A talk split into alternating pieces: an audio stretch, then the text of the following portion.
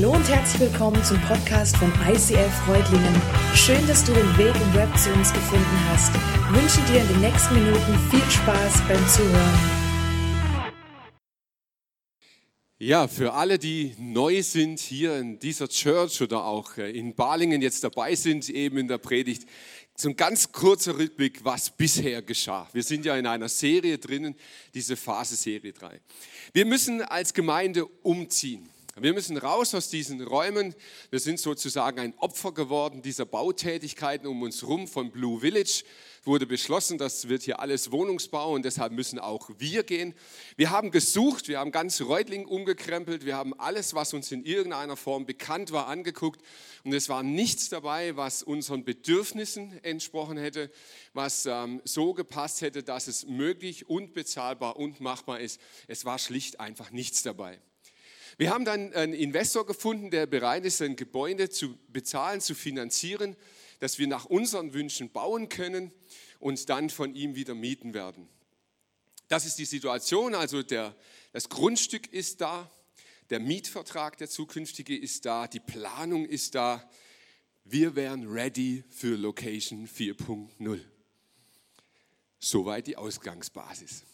Wir haben schon relativ früh gemerkt, dass dieses ganze Projekt Location 4.0 nicht einfach nur ein Projekt ist, ein Gebäude zu erstellen. Gott ist dabei, mit uns in diesem Projekt Schritte zu gehen. Er ist dabei, in Reutlingen in der Region Kirche zu bauen. Und Kirche ist so viel mehr als ein Gebäude. Und deshalb haben wir uns entschieden und haben gesagt, hey, wir wollen diese Phasen dieses Projekts auch als Gemeinde mitleben, mitgehen und dann auch entsprechend aufgreifen in den Predigten und uns anschauen, was sind die jeweiligen Learnings in der Phase, die Gott für uns als Kirche hat.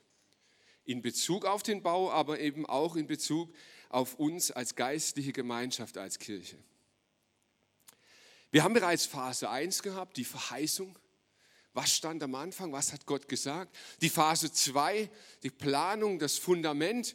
Und jetzt wäre ja der ganz logische Schritt, den nächsten Bauschritt anzugucken und zu sagen, Phase 3 ist, naja, es ist Warten.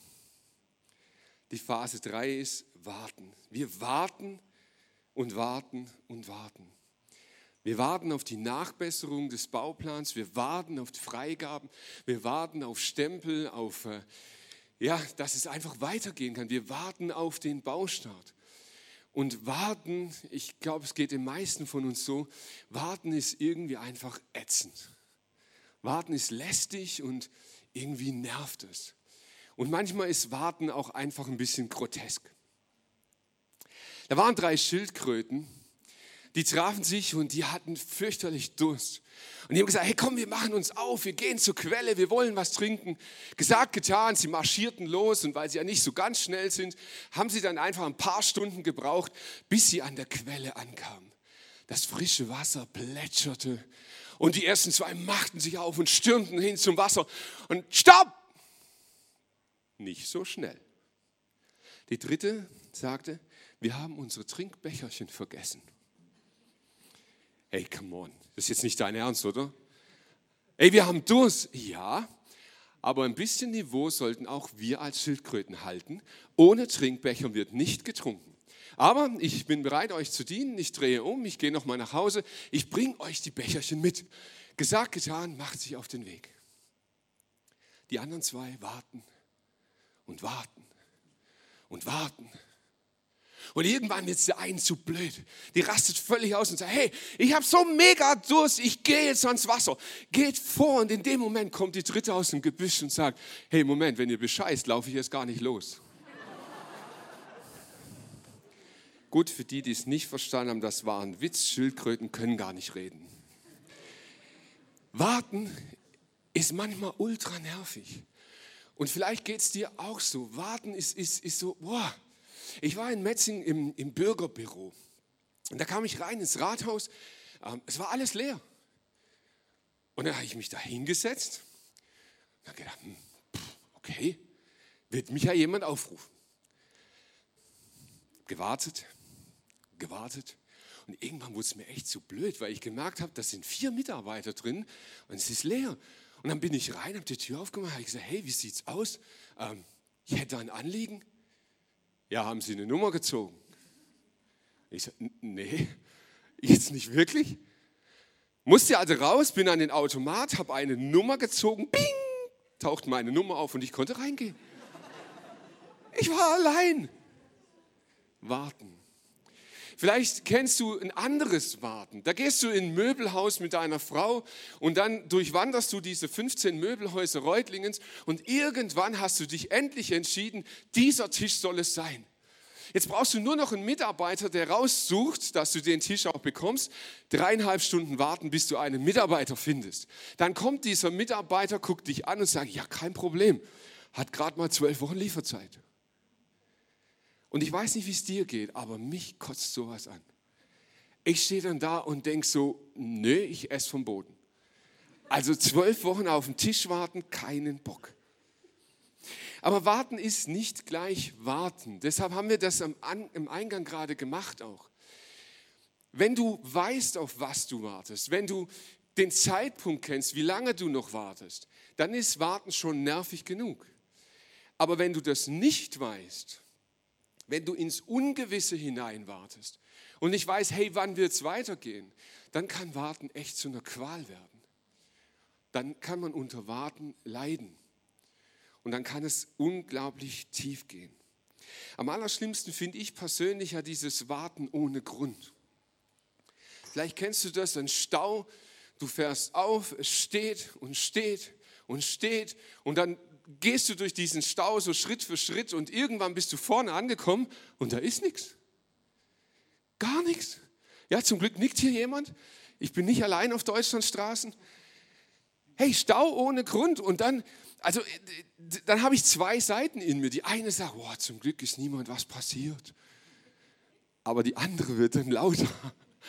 Und das ist dann wirklich so eine Explosion in mir, die sich langsam vorbereitet. Und dann könnte ich echt schreien. Hey, was soll diese Krütze jetzt? Wozu habe ich gewartet? Und wenn ihr denkt, dass das noch nicht schlimm ist, dann stellt euch mal mit meiner Frau in einen Stau. Gut, ein paar Insider wissen Bescheid. Warten kann unglaublich nervig und schlimm werden. Und ich habe mich gefragt, warum eigentlich? Was ist das Schlimme an Warten? Was ist das, was uns so zu schaffen macht? Und ich habe gemerkt, es gibt so verschiedene Faktoren, die sich ein bisschen aufbauen beim Warten. Das erste ist Langeweile. Ich weiß mit dem Moment einfach nichts anzufangen. Gut, das überbrücken wir heute natürlich alles mit dem Smartphone. Das kannst du ja jede Sekunde überbrücken. Jede Werbepause, alles kann man irgendwie überbrücken. Und trotzdem merken wir, hey, Langeweile ist etwas, was uns quält. Damit können wir nicht gut umgehen. Und diese Langeweile versuchen wir dann irgendwie halt über, zu überbrücken. Das zweite Schlimme am Warten ist, dass es Situationen gibt, die du aushalten musst.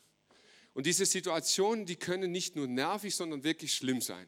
Ich denke an so Situationen, du bist irgendwie ähm, im Krankenhaus, Notsituation, äh, der Arm, der, der, der Tropf, der läuft schon runter und Blut und dann heißt es erstmal, ja, Gesundheitskarte und jetzt setzen Sie sich mal.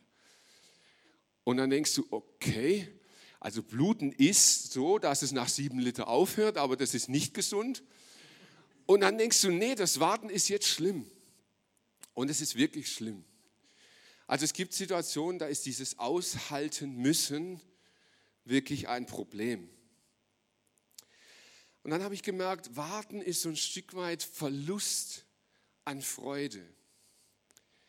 Wenn du auf ein, ein Objekt, ein Projekt oder eine Sache so, so richtig Bock hast und du bist heiß, du bist motiviert, du freust dich darauf und dann kommt es nicht dann machst du das eine gewisse Zeit lang, aber irgendwann kommt der Punkt, da hast du die Freude an der Sache verloren. Ich war letzte Woche so weiter, was in einem persönlichen Gespräch habe ich zu jemandem gesagt, hey, selbst wenn der Herr morgen Location 4.0 vom Himmel wirft und steht fix und fertig vor mir, ich habe keinen Spaß mehr dran. Es frustriert mich so, dieses Projekt, dass die Freude darauf momentan ganz, ganz weit weg ist. Und das tut weh weil wir uns ja eigentlich schon freuen. Und dann beginnt etwas, und ich habe gemerkt, das ist vielleicht so eines, eines der schlimmsten Dinge, es beginnt Fantasie. Eine Fantasiewelt startet, wenn wir warten. Und diese Fantasiewelt ist in, in den allermeisten Fällen nicht positiv. Ja, du stehst im Stau und du fragst dich, wird diese Straße jemals wieder frei? Werde ich in meinem Auto verhungern? Wird diese Frau sich nochmal beruhigen können in diesem Leben? Also du, du, du, überlegst so, was, was könnte der Worst Case sein? Und dieser Worst Case, der bläht sich auf. Und manchmal ist es einfach lustig und dann kann man Witze drüber machen und manchmal geht es aber unglaublich tief. Aus diesen Fantasien werden Selbstgespräche und du beginnst solche Gedankenspiralen.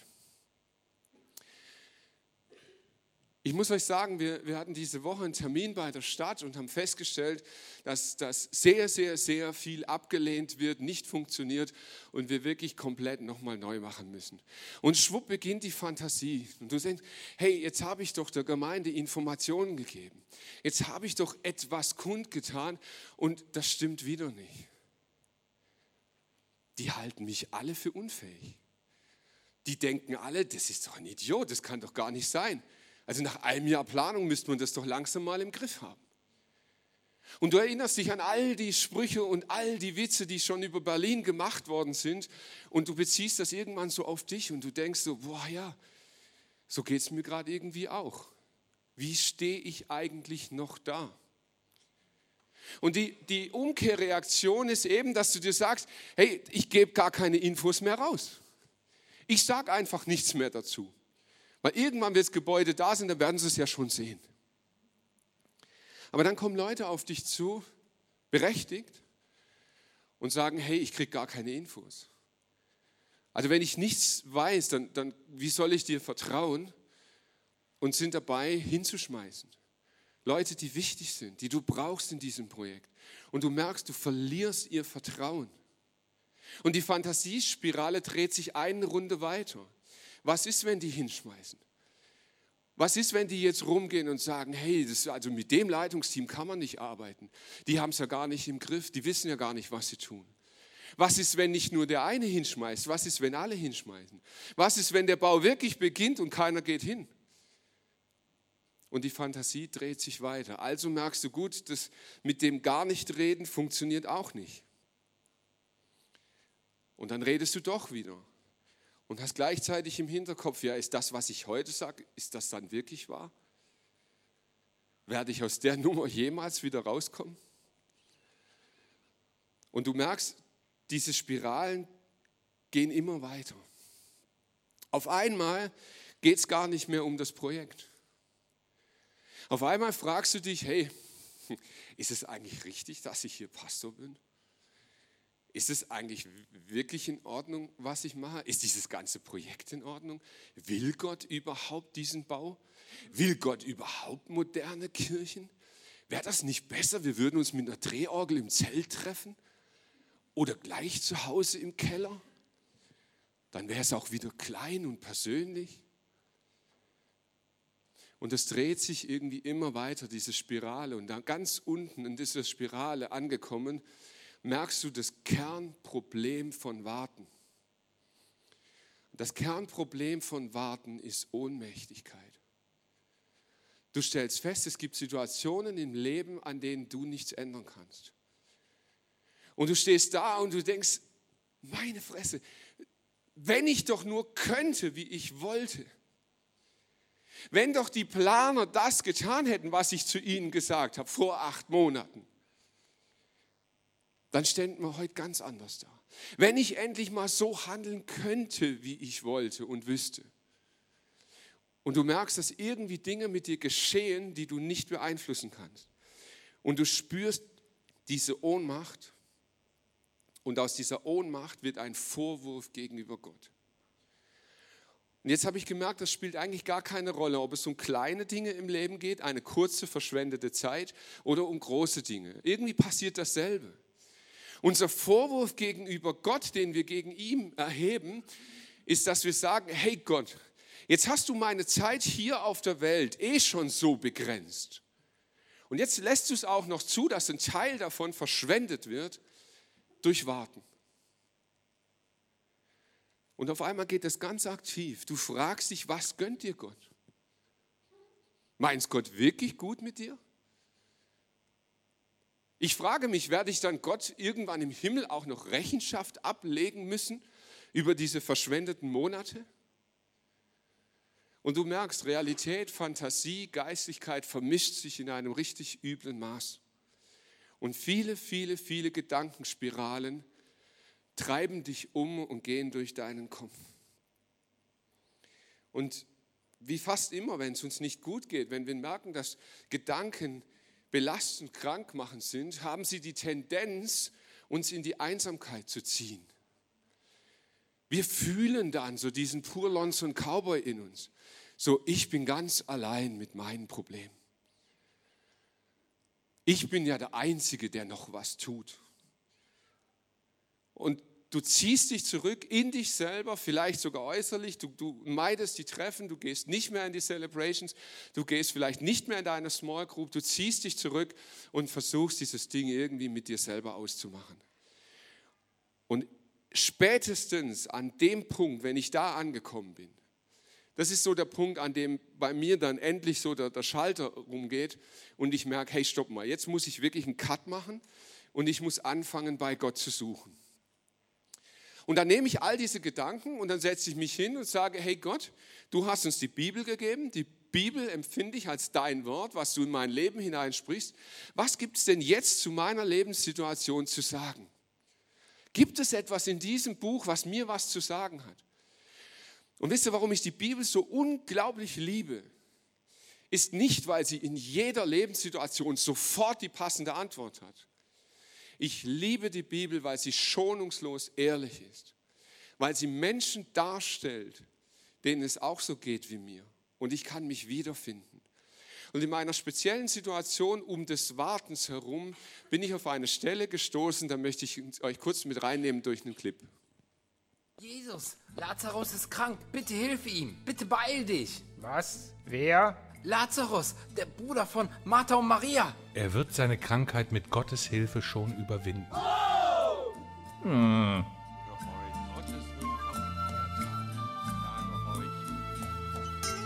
Gehen wir.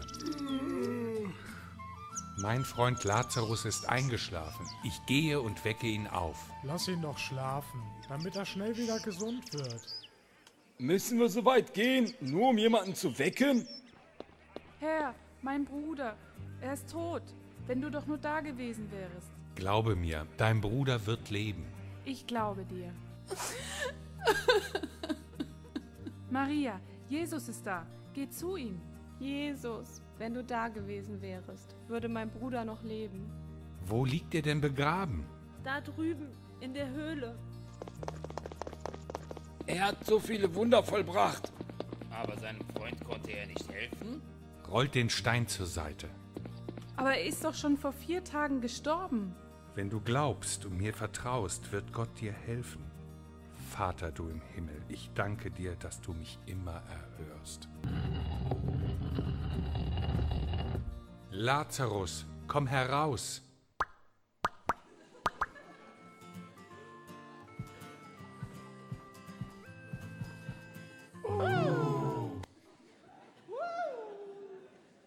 Ja, ich liebe diese Clips. Ich, ich, äh, das entspricht irgendwie mir. Also, das finde ich cool. Der Punkt ist, ich mag die Clips, um in solche Geschichten einzusteigen. Aber ich möchte jetzt mit euch in ein paar Details rein, reingucken. Und ich weiß, dass es möglicherweise jetzt für dich zu much ist, jedes Detail aufzunehmen. Aber vielleicht ist das eine dabei, das dich heute anspricht heute Morgen oder überhaupt von Gott her. Das Ganze steht in Johannes 11, diese Geschichte. Und in Vers 5 und 6 möchte ich einsteigen. Jesus liebte Martha, ihre Schwester Maria und Lazarus. Aber obwohl er nun wusste, dass Lazarus schwer krank war, wartete er noch zwei Tage. Wir haben so unglaublich schlaue theologische Erklärungen für beinahe alles. Also es ist unfassbar, was wir heute alles erklären. Wir haben Gott von jeder Facette betrachtet und haben für alles eine Erklärung gefunden. Und die Wahrheit ist, wir begreifen so wenig. Die Wahrheit ist, dass Gott ganz oft anders handelt, als wir es erwarten. Gott tickt anders. Gott denkt manchmal anders. Und er, er ist eben nicht immer sofort erklärbar in seinen Reaktionen. In Jesaja heißt, denn wie der Himmel die Erde überragt, so sind auch meine Wege viel höher als eure Wege und meine Gedanken als eure Gedanken. Gott passt nicht immer in unsere Gedankenwelt. Und bitte, bitte verschont uns gegenseitig in dieser Church, immer sofort eine Erklärung zu liefern für Gottes Handeln. Es ist manchmal nur schräg. Es ist nur schräg und vielleicht sollten wir diesen Aspekt Gottes wieder hochhalten, dass Gottes Wege manchmal höher sind als unsere und wir sie eben nicht verstehen. Aber Gott ist nicht willkürlich. Eines steht unumstößlich fest. Jesus liebte Martha, Maria und Lazarus. Und daran ändert sich nichts. Ob wir nun begreifen, warum er wartet oder nicht begreifen, es ändert sich nichts daran, dass er die drei liebt. Das ist das, was sich nie ändern wird. In Vers 16 heißt es, Thomas, den man auch den Zwilling nannte, sagte zu den anderen Jüngern, ja, lass uns mit Jesus nach Judäa gehen und dort mit ihm sterben. Das ist ironisch. Thomas ist ein Zweifler. Und weißt du, wenn du ein Projekt verfolgst, als Kirche, persönlich, als Familie, wie auch immer, es wird immer Thomasse geben. Es wird immer Leute geben, die an deiner Seite stehen und Zweifel haben. Und es wird immer sarkastische Stimmen geben. Ja, habe ich schon immer gewusst. Und Sondelfingen ist eh ein komischer Ort. Es wird immer diese Zweiflerstimmen geben. Und ich glaube, es ist ein Kunstwerk, es ist Gottes Gnade, dass wir aus diesen Zweiflerstimmen raushören, was möchte Gott sagen und was ist einfach nur der Ausdruck ihres Zweifels. Weil diese Menschen einfach auch Angst haben, auch nicht wissen, wo es hingeht. Und das drücken sie vielleicht auf eine andere Art und Weise als du aus. Aber eines fasziniert mich unglaublich an den Thomasen. Und deshalb liebe ich es, dass wir auch in unserer Church Thomasse haben also ich meine jetzt sinnbildliche. Obwohl er Zweifel hat, geht er mit. Ja, er ist sarkastisch. Ja, komm, wir folgen ihm, dann sterben wir halt auch. Aber er geht mit. Er ist dabei. Und das beruhigt mich und das macht mir Hoffnung. Als Martha hört, dass Jesus auf dem Weg zu ihnen war, ging sie ihm entgegen. Maria aber blieb zu Hause. Gerade in diesem Moment war Lazarus gestorben. Die zwei sind in einer unfassbaren Enttäuschung angekommen. Es kam nicht so, wie sie sich gehofft haben. Es ist nicht eingetreten, was sie sich gewünscht haben. Und jetzt findest du zwei Personen. Sie haben die gleiche Situation erlebt. Die eine geht zu Jesus, die andere bleibt zu Hause. Und ich habe mich gefragt, wie bin ich? Wie bin ich, wenn ich richtig enttäuscht bin von Gott? Wie reagiere ich, wenn ich so eine Enttäuschung entgegennehmen muss und spüre, shit, es kommt nicht so, wie ich es wollte? Renne ich zu Jesus oder bleibe ich zu Hause? Und wisst ihr, dieses absolut Tröstliche in der Bibel, Maria und Martha erleben die Auferstehung. Beide werden getröstet, aber für die eine endet die Wartezeit früher. Die, die zu Jesus geht, hat er was davon. Und das finde ich schon spannend. Martha sagt zu Jesus, also die andere, Herr, wärst du hier gewesen, würde mein Bruder noch leben, aber auch jetzt weiß ich, dass Gott dir alles geben wird, worum du ihn bittest. Was für eine rotzfreche Haltung hat diese Frau.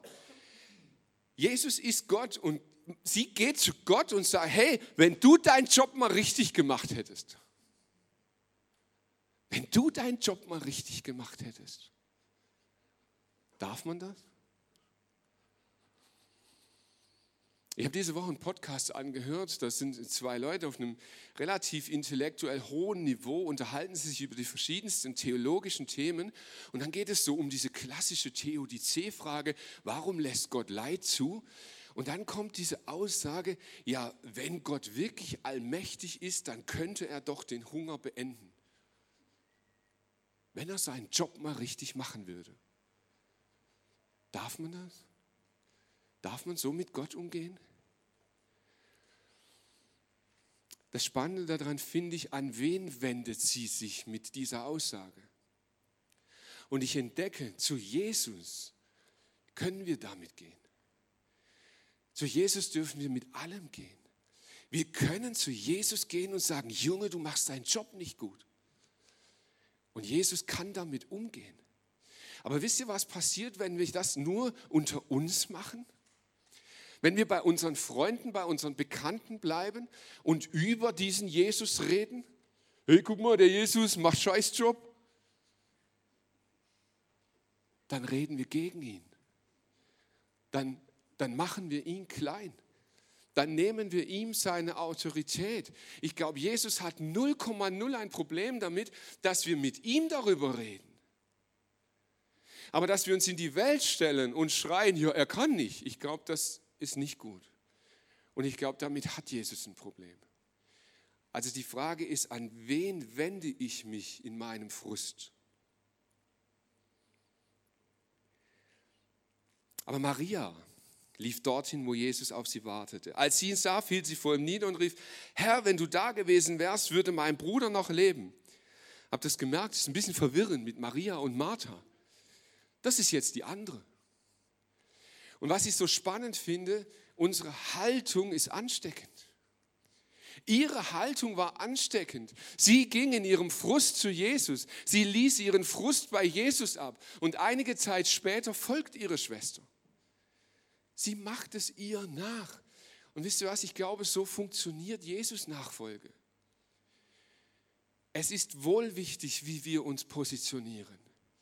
Es ist nicht wurscht, wie wir zu Corona stehen.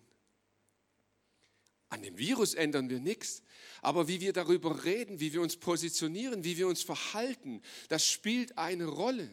Denn Menschen beobachten uns und sie werden unserem Vorbild folgen, wenn sie spüren, dass es gut ist, dass es Vertrauen schafft. Und die Schwester macht es ihr nach und sie wendet sich auch an Jesus. Und was wäre das für ein genialer Moment, wenn ganz Deutschland heute aufstehen würde und sich in der Frage um Corona an Jesus wendet? Vielleicht ein Wunschdenken. Unsere Haltung ist ansteckend. Doch einige meinten, einen Blinden hat er sehend gemacht. Hätte er da nicht auch verhindern können, dass Lazarus starb? Schafft den Stein weg, befahl Jesus. Aber Martha, die Schwester des Verstorbenen, sagt, Herr, der Geruch wird unerträglich sein. Er ist doch schon vier Tage tot. Es gibt eine andere Übersetzung, da heißt es, er stinkt schon. Die Sache stinkt doch schon. Und wisst ihr, wie oft mir das in den letzten Wochen so über die Lippen gekommen ist? Die Sache mit unserer Location, das stinkt doch zum Himmel. Da gehen doch gerade Dinge ab, da, da, da laufen doch Sachen, die, das, das, das passt doch alles nicht mehr. Und ich verstehe es nicht. Warum macht der eine solche Fehler? Warum ist der andere so stur? Warum geht es nicht vorwärts? Und dann hast du immer diese Stimmen, die sagen, ja, ja, aber Gott könnte doch. Und wenn er es nicht tut, dann siehst du doch, das ist ein Beweis, dass Gott nicht will. Und wisst ihr, wie verwirrend das sein kann? Wisst ihr, wie irritierend das sein kann? Wenn wir dem anderen seine Vision abreden. Lasst uns doch positiv sein. Lasst uns uns doch gegenseitig positiv bestätigen in dem, was wir tun. Es braucht genauso viel Kraft, positiv zu sein wie negativ zu sein. Warum können wir den anderen in seiner Sache nicht bestätigen, anstatt ihm irgendwie mit so ganz seltsamen Argumenten zu erklären, dass er irgendwie schräg ist? Und dann habe ich mich gefragt, hey, wo stehe ich eigentlich? Ich meine, sie kommt zu Jesus und sagt, hey, der stinkt schon. Aber am Ende glaubt sie, dass es für Jesus noch nicht das Ende ist. Sie hält es für möglich, dass noch was möglich ist. Und wisst ihr, was mich manchmal so ganz arg irritiert? Wenn wir so sehr schnell Positionen einnehmen. Da passiert etwas und dann kommt sofort eine Aussage, ja, siehst du, Gott will halt nicht. Gott handelt halt anders. Vielleicht sollen wir doch woanders hin, vielleicht muss es eine andere Location sein, vielleicht, vielleicht, vielleicht, vielleicht. Der Punkt ist, für Maria und Martha war das das Ende. Es kam nicht die Heilung wie ersehnt. Es kam keine Reaktion vom Himmel. Dieser Tod war in dem Moment für sie das Ende aus. Er war tot, er stinkt schon. Und zum einen akzeptieren sie dieses Ende und sagen, so ist es jetzt. Und zum anderen glauben sie aber, dass bei Gott noch was möglich ist. Dass das, was wir als Ende sehen, möglicherweise noch nicht das Ende ist. Und wisst ihr, ich, ich, möchte uns als Kirche einladen, dass wir hier Gott nicht so schnell in Schubladen schieben. Manchmal ist es so, dass wir im Leben keine Erklärung bekommen. Manchmal stehen wir vorne am Stau und entdecken nicht, warum es gestaut hat. Und manchmal wirst du vielleicht im Leben einen Trennungsschmerz erleben und du wirst nicht entdecken, wozu es gut war. Und vielleicht stirbt jemand in, dein, in deinem Umfeld und du bekommst nicht sofort die fromme Antwort, warum das jetzt gut war und was Gott damit bezwecken möchte. Vielleicht wirst du es aushalten müssen, dass Dinge im Leben passieren. Und vielleicht ist es trotzdem nicht das Ende. Vielleicht gibt es trotzdem noch ein danach.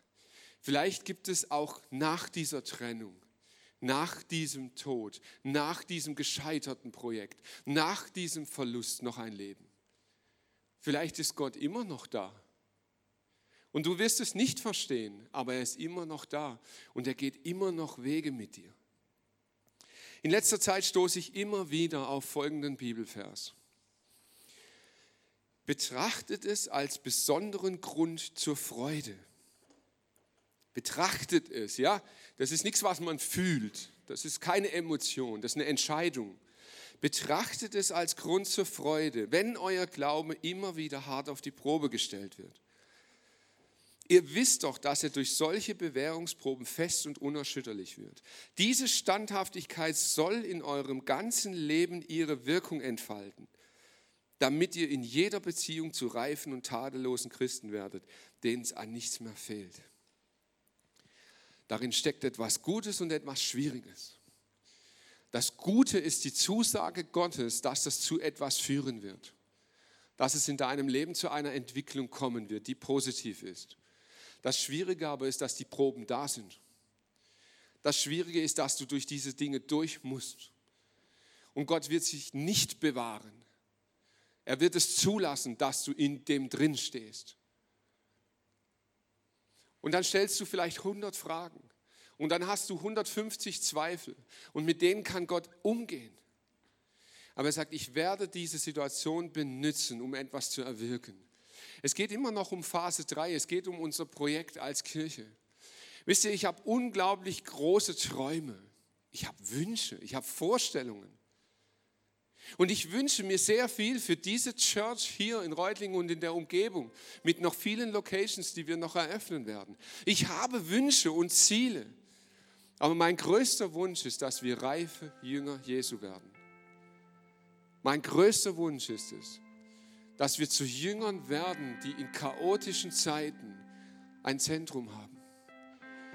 Dass wir Jünger werden, die in Zeiten, wo die ganze Welt Angst hat, Mut haben. Und ich glaube, dass Gott das Warten benutzt. Er benutzt es, damit wir Jesus ähnlicher werden. Er benutzt das Warten, damit wir furchtloser werden. Und er benutzt das Warten, damit wir unser Umfeld positiv beeinflussen. Amen.